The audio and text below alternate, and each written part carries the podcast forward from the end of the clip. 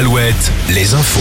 Denis Lebars, bonjour. Bonjour, le journal Le Parisien revient aujourd'hui sur l'affaire Leslie et Kevin, le jeune couple assassiné en novembre dernier dans le sud de Sèvres à Prague. Le quotidien dit s'appuyer sur les investigations menées par les gendarmes lors de l'enquête. Un règlement de compte sur fond de jalousie, de dettes, d'alcool, de drogue et de jeunes gens massacrés à coups de marteau. Tom Trouillet est présenté dans cet article comme l'instigateur de cette nuit tragique. À Tours, des mesures vont être prises pour renforcer la sécurité aux abords du centre LGBTI de Touraine. Une annonce de la mairie hier. Les locaux de l'association ont fait l'objet de dégradation le week-end dernier, la quatrième fois en l'espace de deux mois et demi.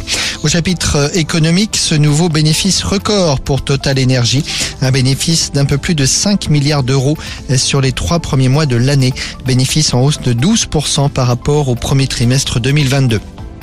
Football menace sur la finale de la Coupe de France samedi soir au Stade de France.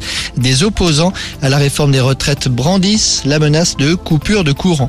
Les syndicats distribueront par ailleurs 30 000 cartons rouges aux supporters pour que ces derniers les brandissent à l'apparition d'Emmanuel Macron au moment de la présentation des joueurs. En basket, retour sur cette désillusion vécue hier par les 5000 supporters de la Meiret hier soir.